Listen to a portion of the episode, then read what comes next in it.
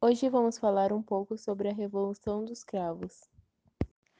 Foi o movimento que derrubou o regime salazarista em Portugal em 1974, de forma a estabelecer as liberdades democráticas, promovendo transformações sociais no país. Após o golpe militar de 1926, foi estabelecida uma ditadura no país. Em 1932, Antônio de Oliveira Salazar tornou-se o primeiro-ministro das Finanças e ditador.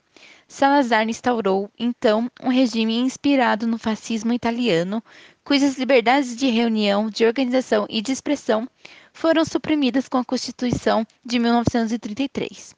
O movimento representou aos portugueses democratização, descolonização e desenvolvimento. A revolta militar foi uma consequência dos 13 anos de guerra colonial, na qual os portugueses enfrentaram os movimentos de libertação nas suas colônias Angola, Moçambique, Guiné-Bissau, Cabo Verde, São Tomé e Príncipe e Timor-Leste. Portugal manteve-se neutro durante a Segunda Guerra Mundial. A recusa em conceder independência às colônias africanas estimulou movimentos guerrilheiros de libertação em Moçambique, Guiné-Bissau e Angola. No ano de 1968, o ditador sofreu um derrame cerebral que resultou em sua substituição por seu ex-ministro Marcelo Caetano, que deu continuidade à sua política. No entanto, a decadência econômica que o país sofreu, em conjunto com o desgaste com a guerra colonial, provocou descontentamento na população e nas forças armadas, o que resultou na aparição de um movimento contra a ditadura.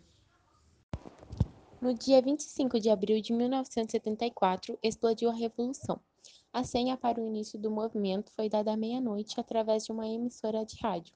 A senha era a música proibida pela censura, Grândola Vila Morena, de Zeca Afonso. Os militares fizeram com que Marcelo Caetano fosse deposto. Ele acabou fugindo para o Brasil. A presidência de Portugal foi assumida pelo general Antônio de Spínola.